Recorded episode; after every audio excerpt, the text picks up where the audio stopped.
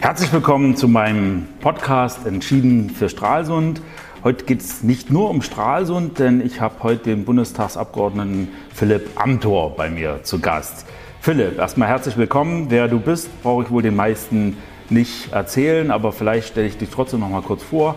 Du bist 2017 äh, mit damals 23 Jahren als jüngster direkt gewählter Kandidat in den Deutschen Bundestag eingezogen und äh, viele wissen es, du bist engagiert, äh, hast dich vor allem in den Bereichen Recht und innere Sicherheit äh, sehr stark engagiert und äh, bist natürlich gerade in den sozialen Netzwerken sehr bekannt äh, geworden. Und ähm, das ist natürlich schon interessant, vor allen Dingen auch, weil du natürlich noch so jung bist. Das hat viele äh, beeindruckt. Äh, ich kann nur sagen, ich war auch immer an vielen Stellen der Jüngste gewesen. Ich glaube, mit 27 promoviert, war auch sehr jung. Ich kann oder muss leider sagen, irgendwann ist es vorbei, dann bist du der Älteste überall. Das passiert dann irgendwann. Ja, erstmal Philipp, herzlich willkommen. Ähm, vielleicht als erste Frage, äh, du bist ja jetzt eine Legislatur schon im Bundestag gewesen. Kannst du sagen, was habt ihr erreicht, insbesondere vielleicht auch für unsere Region? Ich habe ja, kann ja in Stralsund mich über viele Förderungen und viele Dinge freuen, aber vielleicht kannst du aus deiner Sicht dazu noch ein bisschen was sagen. Ja, lieber Alex, erstmal vielen Dank für die Einladung. Bin sehr, sehr gerne in diesen Podcast gekommen, denn das klingt natürlich so, ja, mit 23, 24 in den Bundestag äh, gekommen. Aber das Gute ist, wir kennen uns noch viel länger. Also schon Stimmt. aus den ersten Tagen der Jungen Union war ich immer begeistert, was du hier auch in Stralsund für deine Stadt erreichst. Und deswegen finde ich auch super, dass du auf Instagram und den sozialen Netzwerken so viel unterwegs bist und habe deswegen gesagt, total gerne äh, dieser Talk hier im Podcast. Ähm, und du sprichst richtig an, wenn Wahlen bevorstehen, eine Legislaturperiode ausläuft, ist natürlich immer so ein bisschen Zeit des Bilanzziehens. Und da verbindet uns natürlich etwas. Es ist ja hier nicht mein Wahlkreis, sondern ihr habt Angela Merkel, bald hoffentlich Georg Günther. Aber ich bin natürlich auch als Öckermünder waschechter Vorpommer. Und gerade die Landespolitik hat natürlich viel auf den östlichen Landesteil geschaut, was ist in Vorpommern passiert, nicht passiert. Und das haben ja vor einigen Wochen Eckhard Rehberg, mein Bundestagskollege und ich mal zum Anlass genommen, um eine eigene Vorpommern-Bilanz zu ziehen. Von Öckermünde bis Stralsund und Rügen. Und da zeigt sich, dass aus Bundesmitteln hier eben wirklich hunderte Millionen in die Region geflossen sind. Infrastrukturausbau, maritime Wirtschaft ganz klar auch als Schwerpunkt. Viele, viele andere äh, Themen, die wir hier bewegen konnten, Kultur- und Denkmalschutz. Und da bin ich immer froh, wenn man hier für Stralsund auch was erreicht. Da hat der Bund äh, sehr, sehr viel gemacht. Und ich finde das Wichtiges auch, wenn man dann vergleicht, jetzt zu der Wahl vor vier Jahren oder insgesamt auch sich das politisch anschaut, dann sage ich, hätte, könnte und müsste, das können viele. Ich kann jetzt aber auch sagen, was wurde konkret erreicht in vier Jahren und ich glaube, das ist was, was uns beide auch als Macher dann auch verbindet, wenn man froh ist, dass man auch auf konkrete Erfolge zurückschauen kann. Das kann man sehen, insbesondere wenn man noch mal kurz von Stralsund weggegangen ist, auch mal sieht, wie es in anderen Regionen ist. Auch sehr schön. Aber wenn man äh, aus dem Urlaub zurückkommt, dann äh, freut man sich natürlich umso mehr, wie viel gerade in unserer Region äh, passiert und entstanden ist. Ja, du hast dich ja sehr stark mit dem Thema Rechtsstaat auseinandergesetzt in der Argumentation, aber äh, natürlich auch inhaltlich viel dazu gemacht. Ähm, es gibt natürlich viele Leute, die sich durchaus Sorgen machen, weil ähm, vielleicht formuliere ich das mal so, so ein bisschen diese neutrale Position fehlt. Also man hat ja immer früher gehofft, dass gerade Medien diese neutrale Position einnehmen, von außen betrachtet sich das anschauen. Aber wenn man heute in der Welt natürlich guckt, äh, dann äh, gibt es natürlich äh, Zeitungen, die sind alle irgendwie privat ich war irgendwann mal entsetzt festzustellen, wie viele Zeitungen eigentlich Parteien ähm, gehören. Also Medienkompetenz überhaupt noch wahrzunehmen, äh, gerade wenn man jetzt sieht, was oftmals in Überschriften passiert, ist ja wirklich ein großes äh, Problem. Hast du darüber mal nachgedacht und gibt es da Lösungen? Also ich finde es ja unglaublich wichtig, dass man gerade mit den Medien korrektiv für uns Politiker hat, die genau aufpassen, was äh, passieren kann und dass man da wirklich auf die Finger geschaut kriegt, das ist richtig. Weil alles, was kein Korrektiv hat, läuft irgendwo aus dem Ruder. Jetzt haben wir natürlich die Medien, die aus gutem Grund kein Korrektiv haben. Aber äh, wenn man dann sieht, na ja, das gehört dann Parteien und die haben eigene Interessen, äh, welchen Einfluss hat das auf den Rechtsstaat? Muss ich mir da Sorgen machen? Ja, also das ist ein berechtigtes Thema, das mehrere Ebenen hat, würde ich sagen. Die eine ist sozusagen die den Rechtsstaat selbst betreffende, die rechtliche Ebene, und das andere ist eine mediale Diskussionsebene. Wenn wir auf die rechtliche Ebene schauen, macht den Rechtsstaat ein zentraler Satz aus, dass er nämlich dadurch geprägt ist, dass nicht das Recht des Stärkeren gilt, sondern die Stärke des Rechts. Das heißt, nicht das, was am lautesten artikuliert und gerufen wird, ist richtig, sondern das, was im Rahmen von rechtlichen Abwägungen als Recht anerkannt ist. Das ist das Recht. Und da haben wir natürlich immer wieder das Problem, dass man in dieser schnellen Medienlandschaft und aufgeheizten Debatten es immer wieder auch mit schnellen Anwürfen zu tun hat. Und heutzutage ist natürlich der schnelle Twitter-Post, die schnelle Headline schneller gemacht als die überlegte Abwägung. Und man muss natürlich immer sagen, natürlich ist gerade politisches Leben, politisches Diskutieren ist jetzt kein juristisches Proseminar, wo es nur um rechtlich Richtiges oder Falsches geht, aber es macht schon große Sorgen, wie natürlich versucht wird, mit dann auch oft haltlosen Vorwürfen zu operieren. Ich selbst äh, bin da ja nicht frei gewesen von Diskussionen auch, wo man sich selbst dann eigentlich, wenn es im Wahlkampf um Inhalte und um Themen gehen sollte, dann damit beschäftigt, ob man mit Unterlassungserklärungen durch die Welt ziehen muss, um irgendwie die Dinge zu berichtigen, die dann auch an Falschbehauptungen über einen selbst im Internet verbreitet werden. Und ähm, das ist schon ein Thema, wo wir, glaube ich, auch alle gefordert sind, dafür zu sorgen, dass wir auch einen Diskursraum haben, bei dem es schon auch noch darum geht, bei der Sache zu bleiben. Ich bin ein Politiker, der natürlich durchaus ja auch polarisiert, der inhaltlich auch zuspitzt. Deswegen kann ich auch mit inhaltlich zugespitzter Kritik leben. Das gehört sicherlich dazu. Aber am Ende muss es natürlich noch einen inhaltlich sachlichen Kern haben und die Ebene verlassen viele und ähm, deswegen finde ich, wir müssen, sind da in besonderer Verantwortung in diesem Wahljahr auch zu sagen, wir überlassen das Feld nicht den Vereinfachern von rechts und links, nicht denen, die die schnellste und zugespitzte Überschrift haben, sondern bleiben dann auch noch sozusagen bei einer inhaltlichen Diskussion. Und das führt ein bisschen auch zu dem Thema Medien, das du ja mh, hm, auch aufgeworfen hast. Ich bin da jetzt weit entfernt davon, äh, große Medienschelte betreiben zu wollen, aber ich glaube, wir erleben beide äh, auch sehr deutlich, du in Stralsund, ich insgesamt hier in Vorpommern, dass sich die Diskurse, die in manchen Medien geführt werden, doch manchmal schon sehr weit entfernen von der Lebensrealität der Menschen.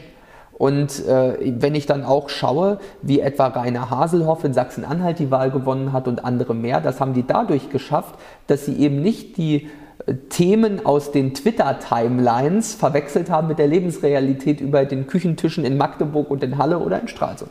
Und deswegen, glaube ich, müssen wir dafür äh, auch werben, dass man, glaube ich, auch über die Themen spricht, die die Leute wirklich bewegen. Und das sind nicht äh, diese schnellen Vorwürfe, wo jeden Tag eine neue Sau durchs Dorf getrieben wird und das dann auch oft mit einer äh, politischen Schlagseite. Da glaube ich, äh, sollten wir den Menschen dann auch zutrauen, äh, dass sie ihre wirkliche Diskursrealität und das, was in den Medien passiert, oft auseinanderhalten können. Und deswegen gilt es dann manchmal, da auch standhaft zu bleiben. Das, das ist auf alle Fälle so. Aber es ist natürlich auch für den Bürger schon ziemlich schwierig, ähm, ja, ein Bild über Realitäten zu gewinnen bei äh, einer Situation, wo ich vom Prinzip ja, jede Idee, die ich auch selber habe, äh, nachrecherchieren kann und eigentlich das bestätigt bekommen. Also im Grundsatz äh, kann, man jede, kann man sich ein Thema nehmen und kann jede Position dazu äh, problemlos finden und findet die medial bestätigt. Also es wird, wenn man 20 äh, Medienelemente nebeneinander legt, äh, was man schon muss, wird man wahrscheinlich da zumindest äh, jede denkbare Position auf einmal äh, jedenfalls finden. Ja, das ist sozusagen der radikale Vorteil und der radikale Nachteil auch von sozialen Netzwerken. Es entsteht durch die Flut von Informationen eine gefühlte Gleichrangigkeit der Informationen. Das mache ich zu keinem, keinem zum Vorwurf, aber die Realität ist natürlich, wenn man durch seinen Facebook-Feed oder den Instagram-Feed scrollt, dann taucht da bei manchem neben einem gut recherchierten Bericht der Tagesschau dann vielleicht als nächstes ein schlecht recherchierter Bericht von Russia Today oder ein Post von Alice Weidel von der AfD auf. Und das hat in Social Media alles oft eine gefühlte Gleichwertigkeit. Die Medien haben durch Social Media ihre Gatekeeper-Funktion, die Torwächter-Funktion ein ganzes Stück weit verloren. Heute kann jeder selbst zum Autor werden, im Internet alles Mögliche behaupten. Und das ist einerseits natürlich auch ein Vorteil, weil wir sozusagen eine direktere Kommunikation schaffen. Finde ich, ist für uns als Politiker auch gut, weil man nicht immer nur den Umweg über die Medien braucht, sondern so wie wir es auch machen, ja auf Social Media direkt mit den Bürgern kommunizieren kann. Aber es ist natürlich in gewisser Weise auch ein Nachteil, weil durch diese verloren gegangene Gatekeeper-Funktion von Politik und Medien natürlich Fake News, falsche Behauptungen, falsche Fakten es viel leichter haben, in den Umlauf zu kommen. Und wir sehen sehr, sehr stark, dass das auch dieses Wahljahr beeinflusst. Denn ich würde mir ehrlicherweise wünschen, dass man manchmal reflektierter, tiefer über Themen reden würde. Und wir reden jetzt über äh, dann irgendwelche Themen, die hochgejazzt werden ohne Ende in äh, kurzatmigen Social-Media-Debatten. Und das hat natürlich auch eine Gefahr äußerer Einflussnahme. Und deswegen müssen wir da, glaube ich, sehr, sehr gut aufpassen, dass man auch den Bürgern da Medienkompetenz an die Hand gibt, auch zu filtern und gleichzeitig auch, dass wir äh, nicht immer auf jeden Zug aufspringen, der dann irgendwie durchs Gleis rollt. Genau, das ist, glaube ich, auch der Punkt. Äh, ich muss sagen, ich habe mich ja nie so richtig als Politiker verstanden. Deswegen wäre ja Land und Bund für mich auch wirklich gar nichts. Ähm, wir bauen halt in Stralsund sehr viel. Das ist ja die Hauptkompetenz, auch die man vielleicht so als Bürgermeister hat, die Stadt entwickeln.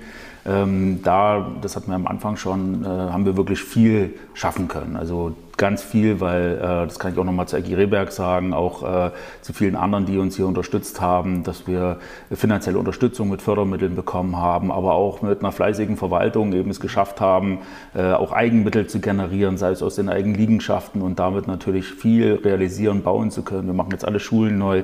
Wir haben die Situation, dass wir sehen, dass sich mehr und mehr Leute auch für unsere Region interessieren. Das hat man jetzt nach Corona besonders gesehen. Ne? Also was da sozusagen aus Berlin jetzt festgestellt hat, an, oder wie viele aus Berlin festgestellt haben, dass es vielleicht doch nicht so eine gute Idee ist, nur in Berlin Mitte zu wohnen. Äh, vor allen Dingen, wenn man dann überlegt, dass man die Arbeit auch woanders machen kann. Das ist natürlich jetzt für uns als Region auch eine, eine riesen Perspektive. Ja, insofern habe ich immer so ein bisschen äh, den Abstand zur eigentlichen äh, Politik und zu der Diskussionskultur da. Aber so ganz kommt man natürlich auch nicht raus, weil man muss natürlich Inhalte auch in der Bürgerschaft sozusagen äh, verteidigen und äh, am Ende ist es auch ein bisschen Politik. Und in letzter Zeit ist es auch ein bisschen mehr geworden und immer wenn es politisch wurde, wurde es eher deutlich anstrengender. Mhm. Ja, dann ging es um, um Themen, die wir natürlich auch gesehen haben. Ähm, ich fand unverhältnismäßiger äh, Umgang manchmal mit Themen, die nicht gewichtet waren. Und da habe ich eben nicht festgestellt, dass Recht, also Recht, um das ging es halt nie, aber in der medialen Auseinandersetzung geht es eben nicht um, um, Recht und um, um Wahrheit, sondern äh, da geht es halt darum, womit kriegt man sozusagen die höchste Frequenz hin. Ja, und das ist schon so ein bisschen ein Punkt, auch bei den sozialen Medien. Da wird geguckt, was am meisten äh, Klickrate hat und das ist nicht der abgewogene Beitrag zur Sanierung einer Schule. Ja, und das ist auch ist ein ganz entscheidender Punkt natürlich. Die Menschen erwarten auch von der Politik, dass eher in der Sache gestritten wird und nicht um Personen. Also mhm.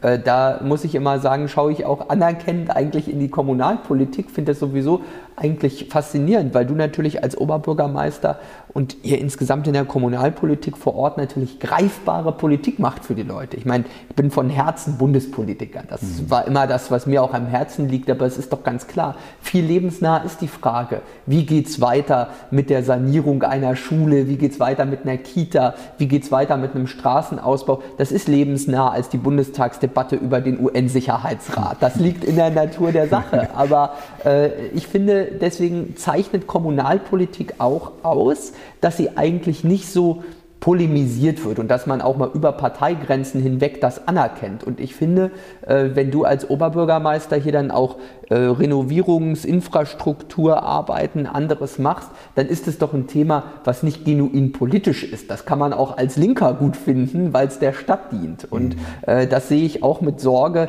wenn man sich dann anguckt, wie die Kommunalpolitik teilweise politisiert wird. Unsere Kreistage mit unseren Landkreisen, die ja zweimal so groß wie Saarland sind, da hast du teilweise auch nur noch hauptberufliche Politiker drin sitzen. Und da muss man, glaube ich, auch aufpassen, dass die Kommunalpolitik dann nicht so zum kleinen Bundestag wird. Äh, das ist, glaube ich, der Debattenkultur dann auch zuträglich. Ja, tatsächlich auch mit einer Riesensorge äh, dass am Ende sich eine Situation entwickelt, dass diejenigen, die möglichst viel umsetzen, natürlich das Problem haben, dass sie auch dazu neigen, Fehler zu machen. Das ist so, bei 100 Projekten kann auch mal ein Fehler drin sein.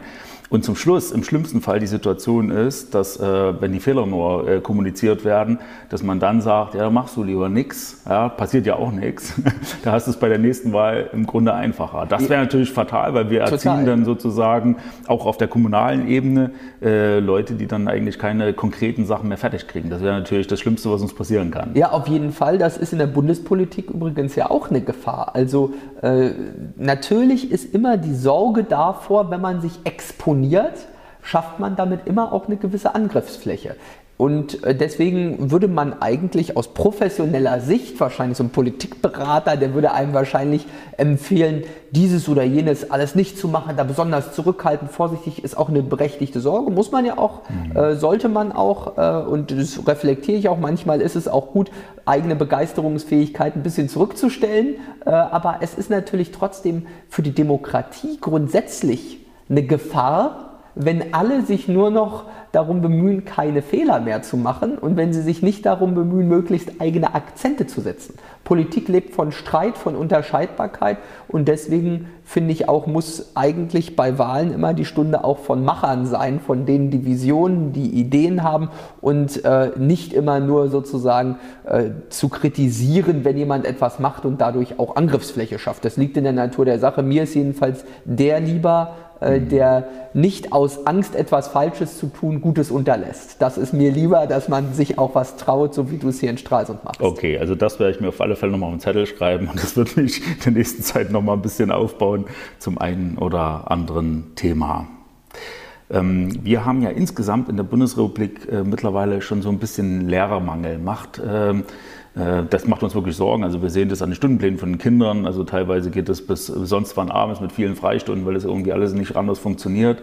Ähm, hat der Bund nochmal die Idee, dort nochmal anzugreifen? Also man hat ja so irgendwie so ein bisschen die Sorge, äh, dass es auf Länderebene ähm, das so läuft, wie es jetzt läuft, auch mit der Situation, dass wir halt an der Stelle nicht so richtig zufrieden sind. Also wir machen Straßen jetzt alle Schulen neu, geben nochmal 70 Millionen Euro aus, was wirklich toll ist und äh, wollen natürlich Voraussetzungen schaffen, dass man sich hier wohlfühlt. Ähm, die Lehrer selber, das Thema können wir natürlich nicht beeinflussen und da macht man natürlich sich schon Sorgen, wie geht es weiter. Ja, ich will jetzt nicht zu sehr politisieren in diesem Podcast, aber das Problem auch der Bildungspolitik äh, bei uns, die sich hier auch konkret in Schwierigkeiten auswirkt, liegt natürlich eher in Schwerin als in Berlin. Also ähm, wenn ich jetzt auch schaue, auf die nächsten Wochen, die vor uns liegen. Und wenn ich auch zurückschaue in die vergangenen Monate, dann ist das ein Thema, worüber sich die Leute sehr, sehr ärgern hier.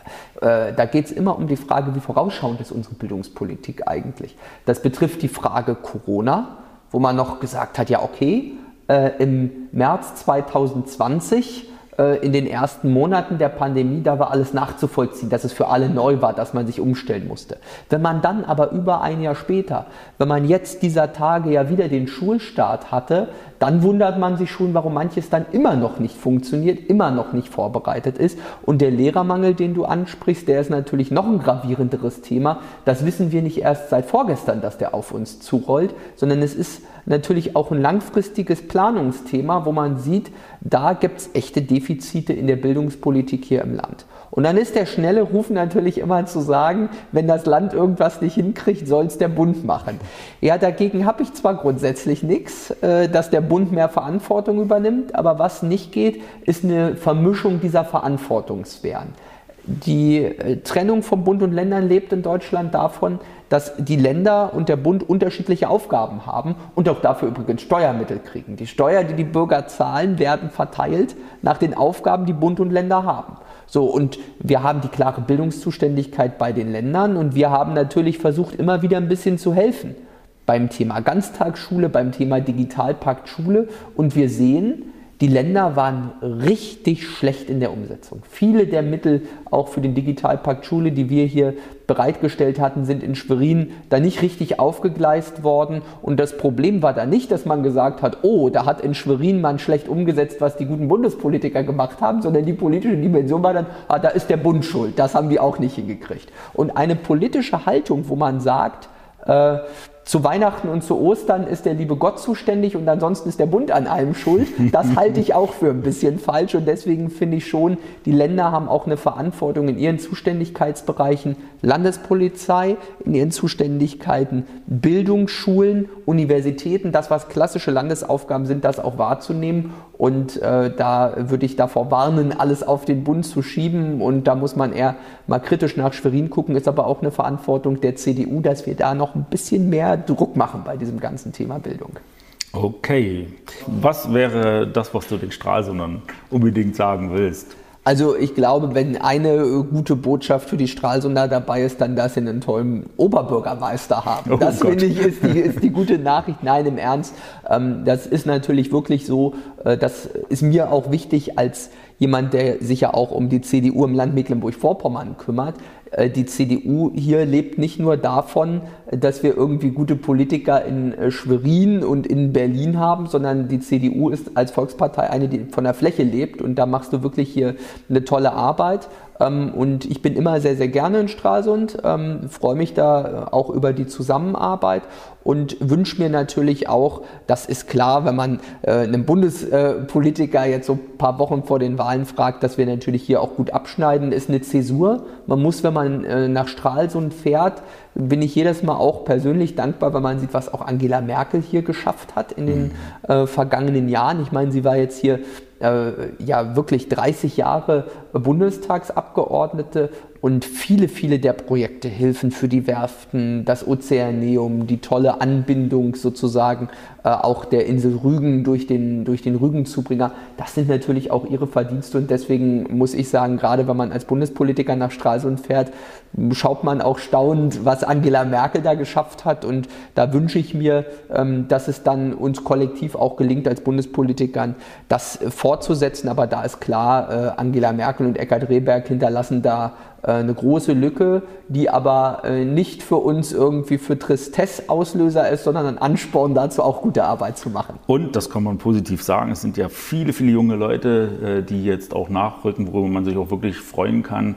Also ist es natürlich nach so einer äh, großen Ära, was man schon mal äh, sagen muss, auch eine, die wir wahrscheinlich so die nächsten Jahrzehnte nicht nochmal in der Region erleben.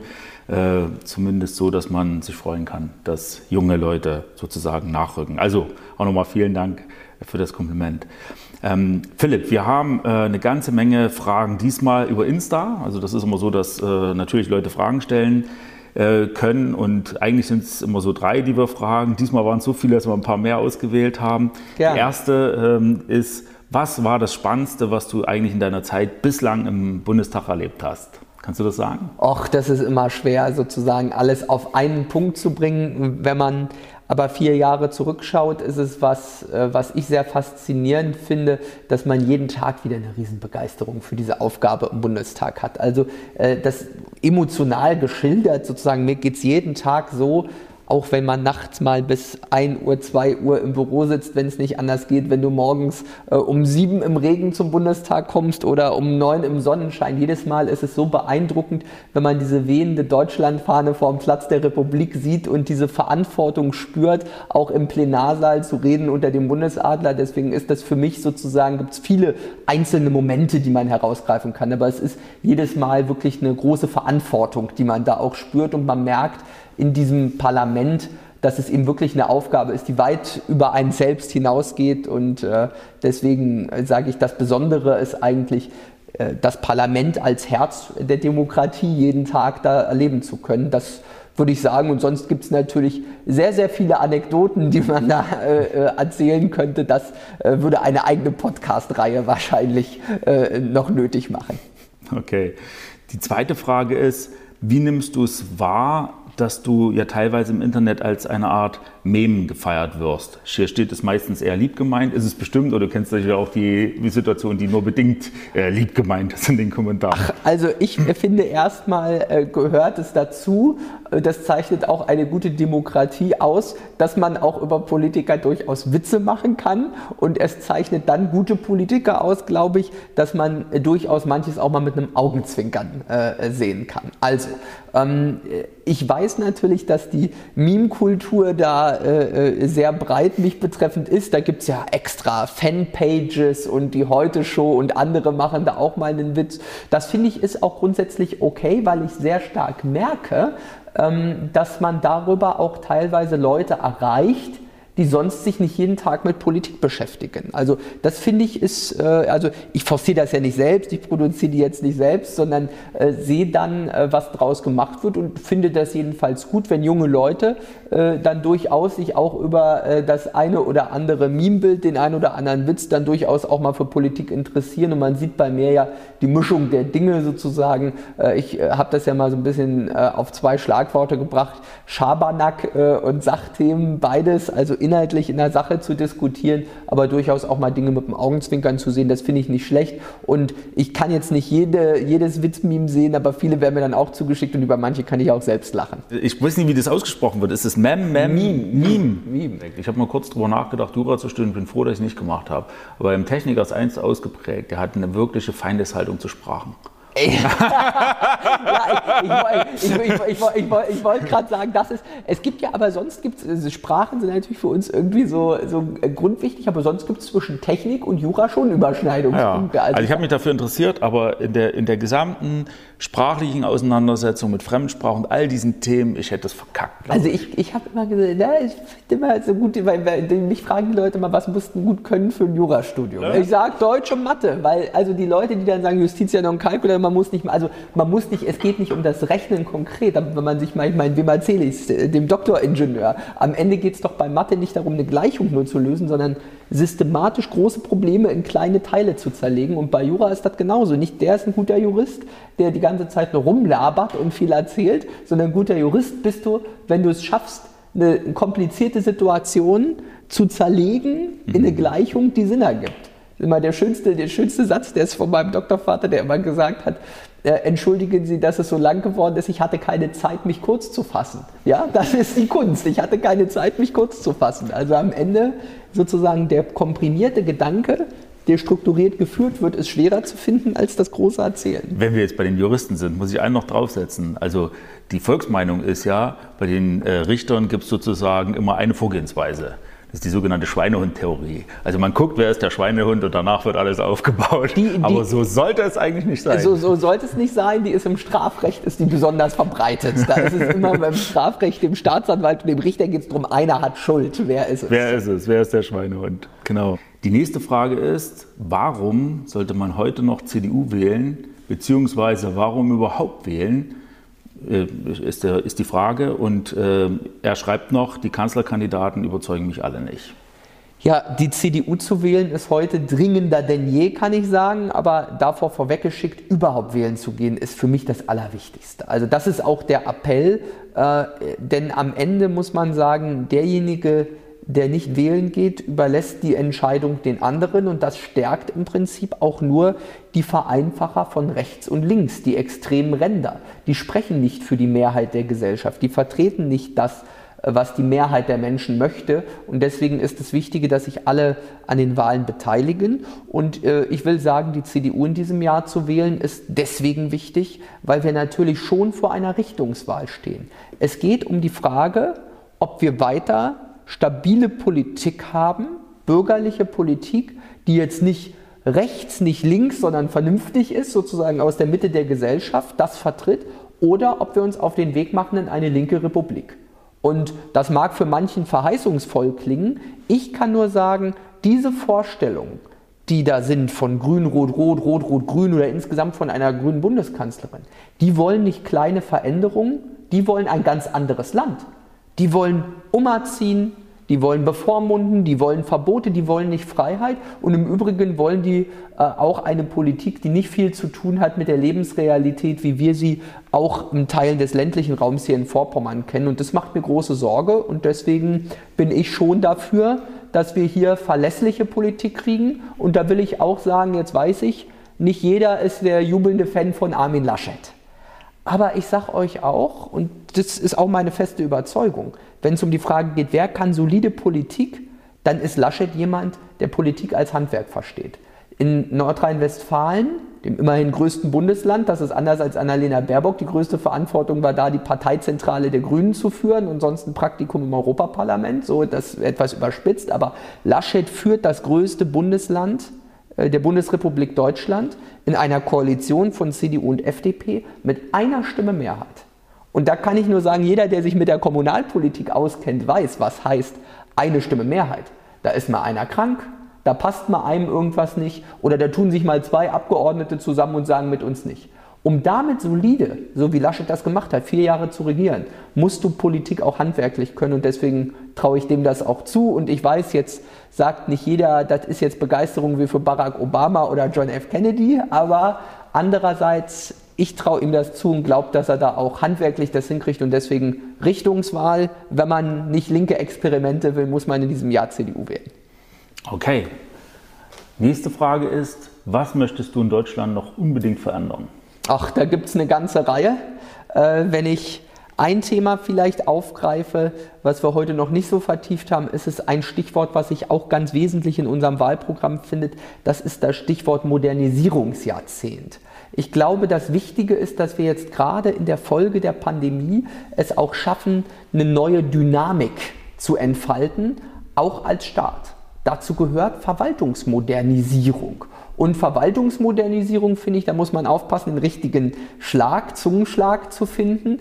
Äh, mich nervt, dass manche Parteien, die immer sich als besonders fortschrittlich bezeichnen, so tun, als gäbe es irgendwie die faulen Beamten und die Verwaltung wollte das alles gar nicht. Das sage ich bewusst bei einem Verwaltungschef, der hier ja auch äh, eine Verwaltung führt mit vielen Mitarbeitern, äh, die, glaube ich, sehr, sehr viel dienstleistungsorientiert erreichen wollen. Und deswegen sollte man dieses Problem nicht abladen bei den Beamten. Aber wir als Politik müssen schon sehen, dass wir den Staat schneller, dynamischer hinbekommen müssen. Planungsprozesse dauern zu lange. Ich habe jetzt dieser Tage den ersten Spatenstich für die Ortsumgehung Wolgast wo die Grundsatzentscheidung, dass sie kommen soll, 1991 gefallen äh, ist, äh, wo man sagt, das dauert zu lange. Wir haben Verfahren, wo wir erwarten von den Bürgern, dass sie nicht papierbasiert jedes Mal ihre Anschrift und Adresse und so weiter ausfüllen, sondern dass Verwaltung auch digital funktioniert. Und deswegen wünsche ich mir vor allem, dass wir eine Dynamik- und Modernisierungsjahrzehnt haben, wo Bürokratieabbau nicht nur zum Schlagwort wird, mhm. sondern wirklich auch eine neue Dynamik dafür entfaltet, dass sich äh, die Bürger äh, auch auf den Staat verlassen können, dass das schneller geht und dass man sich hier dann auch im Rathaus, in den Kreisverwaltungen, in den Behörden um das kümmern kann, was nämlich im Vordergrund steht, nicht Papiere und äh, äh, Bürokratie zu bewältigen, sondern klar auch was für die Menschen noch zu machen, kreativ zu sein, Ideen zu haben und das wünsche ich mir für Deutschland. Ähm, die nächste Frage ist, Philipp, wie stehst du zu den Grünen? Ja, also da gibt es den äh, etwas polemischen Spruch, lieber ein Haus im Grünen als ein Grünen im Haus. Aber äh, das würde ich jetzt so pointiert äh, gar nicht mal unterstreichen. Es gibt auch vernünftige äh, grüne Politiker. Und am Ende äh, muss ich schon sagen, die Grünen sind, und man soll ja das Positive auch mal vorwegstellen, mit vielen Kollegen im Bundestag auch sehr gut vorbereitet, stecken in den Themen. Ich teile viele ihrer Inhalte nicht sage aber, dass ich Respekt davor habe, wenn man sich leidenschaftlich beschäftigt mit den Themen, inhaltlich drin ist. So. Und es gibt auch äh, grüne Politiker, mit denen wir durchaus inhaltliche Überschneidungen auch haben. Wenn man sich dafür einsetzt, Umwelt, Natur zu bewahren, dann ist das etwas, was ich als jemand aus dem ländlichen Raum nur gut und vernünftig finde. Wenn man sich dafür einsetzt, die Pariser Klimaziele zu erreichen, ist das etwas, was ich nur vernünftig finde. Aber die Grünen sind natürlich, und das muss man schon sagen, weit entfernt davon, Volkspartei zu sein. In den großen Städten hier haben sie teilweise mehr Zuspruch als auf dem Land in Mecklenburg-Vorpommern. Aber ich finde, und das ist das, was auch viele Menschen so wahrnehmen, bei mir auf dem Land, aber insgesamt hier in Mecklenburg-Vorpommern, dass die Grünen Politik oft mit dem erhobenen Zeigefinger machen. Und das stört die Leute im ländlichen Raum. Wenn die Leute, die dann in den Städten leben und dann teilweise den ländlichen Raum nur vom Wochenendpicknick kennen, wenn sie dann aus Berlin-Prenzlauer Berg mal kommen, dass die uns erklären wollen, wie wir zu leben haben. So ein bisschen so eine lebensfremde Haltung gegenüber Landwirtschaft, gegenüber Natur, das finde ich nicht gut und da gibt es auch Reibungspunkte, aber ich habe auch immer gesagt, die Grünen sind natürlich abstrakt koalitionsfähig. Das heißt, man kann mit denen reden, es gibt Überschneidungspunkte. Ich würde das gar nicht per se verteufeln, aber am Ende ist mir die CDU natürlich lieber und vor allem wünsche ich mir für dieses Jahr nicht, dass wir eine grüne Bundeskanzlerin bekommen. Okay. Dann die Frage, warst du schon mal in Stralsund? Das ist klar, das warst du. Aber falls ja, dann geht es an der Stelle los. Äh, wie findest du die Stadt? Das hast du auch schon gesagt. Aber vielleicht äh, die letzte Teilfrage, welcher Ort gefällt dir eigentlich in Stralsund am besten?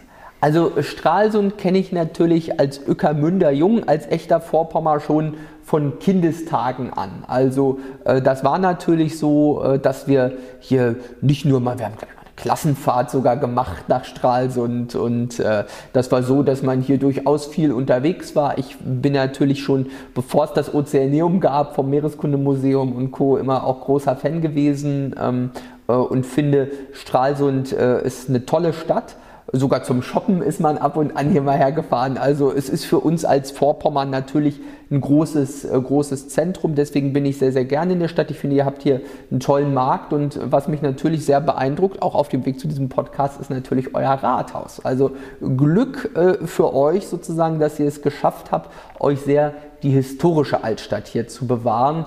Äh, nicht nur Modernität, sondern beides zusammenzubringen, glaube ich, das ist das, was Stralsund ausmacht. Und deswegen äh, war ich äh, schon von Kindesbeinen an immer oft hier und komme auch gern immer mal wieder. Philipp, ganz lieben Dank, dass du bei dem Podcast hier dabei gewesen bist. Das war wirklich klasse. Ähm, auch euch Zuhörern wollte ich Danke sagen fürs Zuhören. Seid wieder dabei, wenn es demnächst wieder heißt, entschieden für Stralsund. Macht's gut und bleibt gesund.